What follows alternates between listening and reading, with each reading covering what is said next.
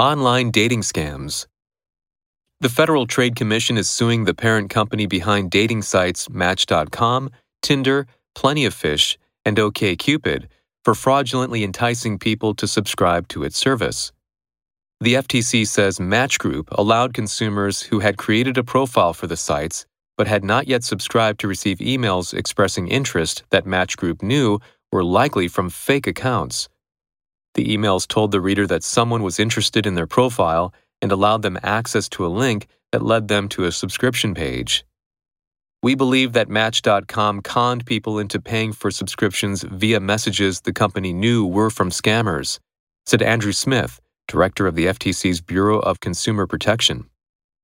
Nearly 500,000 people subscribed to Match.com after receiving fake messages between June 2016 and May 2018, the FTC complaint said. It also accused the company of making it hard for consumers to cancel their subscriptions or dispute charges. Match Group disputed the FTC's charges.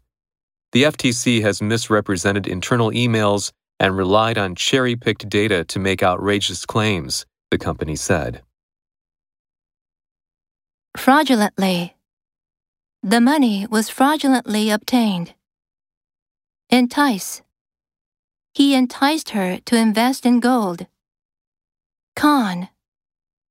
He was conned into buying a gas guzzler. Scammer.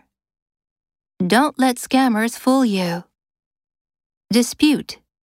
Dispute. The efficacy of this drug is disputed. Misrepresent.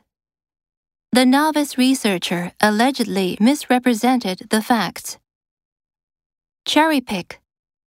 The scholar cherry picked the data to justify his claim. Outrageous.